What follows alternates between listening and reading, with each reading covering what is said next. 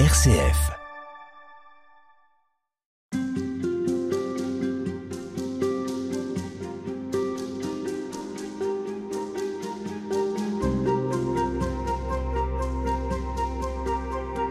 Qu'est-ce qu'une vie accomplie, déployée, une vie où l'on donne le meilleur de soi-même et dont on a le sentiment qu'elle a un sens?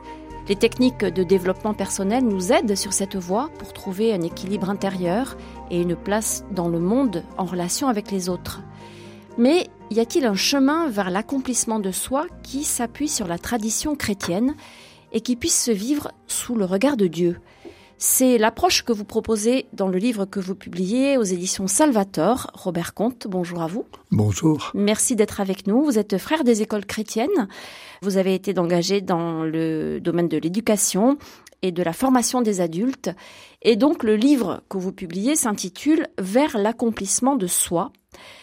Au tout début de ce livre, il y a une phrase euh, connue euh, des gens qui ont l'habitude de fréquenter les textes bibliques.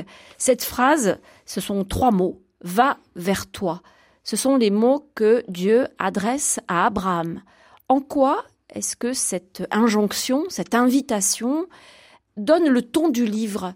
Pourquoi est-ce que vous commencez par là? Je commence par là parce que c'est une phrase que j'ai découverte euh, il y a une dizaine d'années à peine. Je ne connaissais pas la traduction telle que vous venez de la rappeler. Je ne connaissais que la traduction habituelle de nos Bibles. Va, quitte ton pays, etc. Or, va vers toi, c'est quelque chose qui est beaucoup plus dynamique, si je peux dire. Et j'en ai eu euh, la confirmation, oui, en animant une session il y a une quinzaine d'années à Rome. Et j'avais fait une session où je parlais d'Abraham. Et pendant le bilan de cette formation, un de mes confrères catalans pour résumer ce qu'il avait appris pendant toute la semaine, il a simplement répété ⁇ Va vers toi, va vers toi, va vers toi ⁇ mais qu'est-ce que ça veut dire va vers toi? Vous dites, il y a quelque chose de très dynamique dans cette phrase, une dynamique qui donne le sentiment d'un enfermement vers soi-même, d'un repli sur soi. Non, c'est plutôt, euh, comment dire, une phrase qui nous dit va de l'avant c'est-à-dire va vers ce que tu es appelé à devenir et qui n'est pas déjà inscrit dans ce que tu es pour le moment. Autrement dit, va vers toi, c'est une phrase qui est très différente d'une autre qui est très connue, qui est deviens ce que tu es. Deviens ce que tu es suppose que nous, nous n'avons qu'à découvrir ce que nous sommes déjà et à le développer. Alors que va vers toi indique que, au cours de notre histoire, nous aurons à nous transformer, et donc à devenir différent. Alors au début de votre livre, Robert Comte, vous dites que non seulement nous avons le droit d'aller vers notre propre accomplissement, mais que c'est Dieu qui nous y invite. C'est d'ailleurs ce qu'il fait avec Abraham. Voilà, il le fait pour Abraham, mais je crois qu'il le fait pour chacun d'entre nous. Euh, nous avons, je crois, à nous approprier euh, cette injonction, si je peux dire, qui est une injonction très positive d'ailleurs. Euh, euh, pour moi, elle a résonné de manière assez forte parce que euh, je fais partie d'une génération à laquelle on avait appris un peu le contraire, c'est-à-dire une génération où l'on nous avait appris que pour devenir un bon chrétien, pour aller vite, il fallait d'abord faire des sacrifices, c'est-à-dire se restreindre. Alors que là, cette phrase nous dit, vous êtes appelé à devenir pleinement vous-même. Est-ce que ça veut dire, vous êtes appelé à être heureux? Est-ce que c'est une invitation au bonheur ou il faut pas aller jusque-là? Alors, c'est une invitation au bonheur. Mais je dis au début du livre que c'est une invitation au bonheur qui ressemble un peu aussi à l'invitation au bonheur qu'il y a dans les béatitudes. Alors, je crois que Jésus indique, parle de personnes qui sont appelées à être heureuses, alors que nous, nous n'oserions pas dire que ces personnes sont heureuses. Bienheureux les pauvres, bienheureux ceux qui ont soif, etc. Nous n'oserions pas dire cela. Ce qui veut dire que le bonheur auquel il nous appelle, c'est un bonheur qui passe par des transformations, on pourrait dire dans notre langage, par des conversions. Vous dites aussi que cet accomplissement n'a pas grand-chose à voir avec la notion de destin. Ça suppose que rien n'est écrit en quelque sorte et que nous avons la possibilité de donner une orientation à notre vie. Nous ne sommes pas condamnés à quelque chose. Voilà, tout à fait. D'ailleurs, euh, au cours du livre, euh, je, je critique un peu l'idée de prédestination. Parce que l'idée de prédestination suppose que notre histoire est écrite et que nous n'aurions qu'à déchiffrer ce qui a été écrit à l'avance pour nous.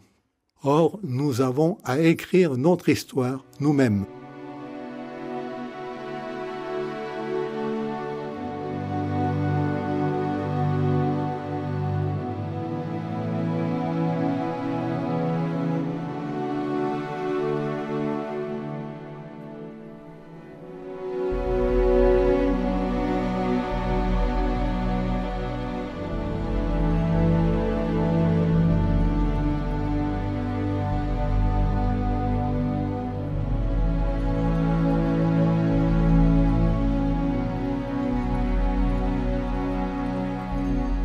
Robert Comte, quelle est la différence entre l'accomplissement dont vous parlez dans votre livre et ce qu'on appelle donc le développement personnel que proposent beaucoup de coachs, d'organismes et auxquels on recourt beaucoup d'entre nous? Oui, bien sûr.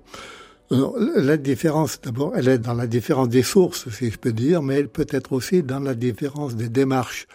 Mon livre ne n'indique pas donc comme des, des procédés pour aller vers son propre bonheur.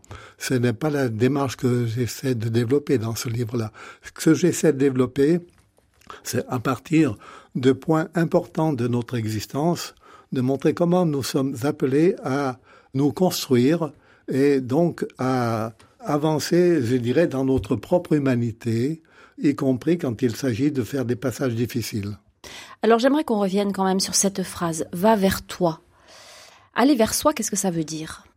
Aller vers soi, ça ne veut pas dire aller vers ce que je suis déjà en embryon euh, au départ de mon existence. Ça ne veut pas dire cela. Ça veut dire aller à la découverte et à la construction de ce que je suis appelé à devenir et c'est mon histoire qui va dire qui je serai au terme de ce que j'aurai vécu. Ce n'est pas écrit à l'avance et je ne sais pas à l'avance qui je serai. Et ce qui compte beaucoup dans notre histoire, chacun d'entre nous, c'est souvent la rencontre de personnes, le fait qu'il y ait des événements qui nous arrivent et qui font que nous prenons une direction que nous n'avions pas toujours prévue. Alors vous dites, moi je ne sais pas ce que je suis appelé à devenir. Est-ce que Dieu le sait, lui? Euh, Je dirais plutôt qu'il l'accompagne plutôt que de dire il le sait à l'avance. Sinon, ça serait le destin dont on parlait tout à l'heure? Oui, ce serait le destin, ce serait la prédestination, c'est-à-dire Dieu a prévu à l'avance ce que je dois devenir. Donc, il y a bien des textes dans Saint Paul qui parlent de cela, mais il faut bien comprendre ces textes-là, parce que nous risquons de les prendre au premier degré. Dieu n'est pas celui qui, avant que l'on fasse quelque chose, prévoit ce qu'on va faire. Il est celui qui nous donne de faire ce que nous avons à faire, qui nous accompagne. Il n'est pas avant nous chronologiquement, si je peux dire. Il est au fondement de ce que nous sommes et, c'est lui qui nous donne la dynamique pour devenir ce que nous avons à devenir justement. Mais alors ça veut dire que on s'éloigne d'une notion de, euh, de morale, la morale au sens moralisatrice. Voilà. Alors euh, sur ce point-là, euh, j'ai été très éclairé. C'est un peu le même éclairage, si vous voulez, que va vers toi. J'ai été très éclairé et ça m'a fait changer euh, la vision des choses. Malheureusement un peu tard pour moi, si je peux dire. J'ai découvert un jour une phrase de François Varillon. François Varillon un jour a dit ceci. Dieu n'a pas un projet sur l'homme comme si Dieu avait un projet sur nous et notre problème étant simplement de découvrir quel est son projet. Et d'y correspondre à tout prix. Et d'y correspondre. Voilà. Ce n'est pas cela. Alors, euh, François Varion ajoute une phrase légèrement différente, mais qui change tout.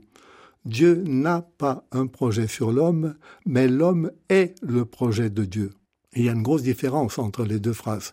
L'homme est le projet de Dieu, c'est-à-dire que le projet de Dieu, c'est que l'homme devienne lui-même. Mais ce n'est pas un projet que Dieu a euh, ficelé, si je peux dire, avant nous. Et on peut revenir à cette phrase aussi du livre du Deutéronome qui se trouve donc dans les livres de l'Ancien Testament, où Dieu dit J'ai mis devant toi la vie et la mort. Et je vous laisse terminer. Le bonheur ou le malheur, ou le bien ou le mal, il y a plusieurs traductions. Voilà. C'est-à-dire Dieu. Et donc l'invitation qui, à la suite, c'est choisit la vie. Choisit la vie, voilà. Donc nous sommes appelés à choisir la vie, mais la vie que nous choisissons, c'est celle qui sera la nôtre. C'est celle que nous ferons nous-mêmes, dans la manière où nous répondrons aux, aux sollicitations de l'existence et pas une vie selon des, des, critères moraux, euh, des critères sociétaux qui seraient plaqués sur ce que nous sommes et qui au fond nous rendent malheureux. Voilà, parce que si c'était cela, euh, nous ne pourrions pas être nous-mêmes.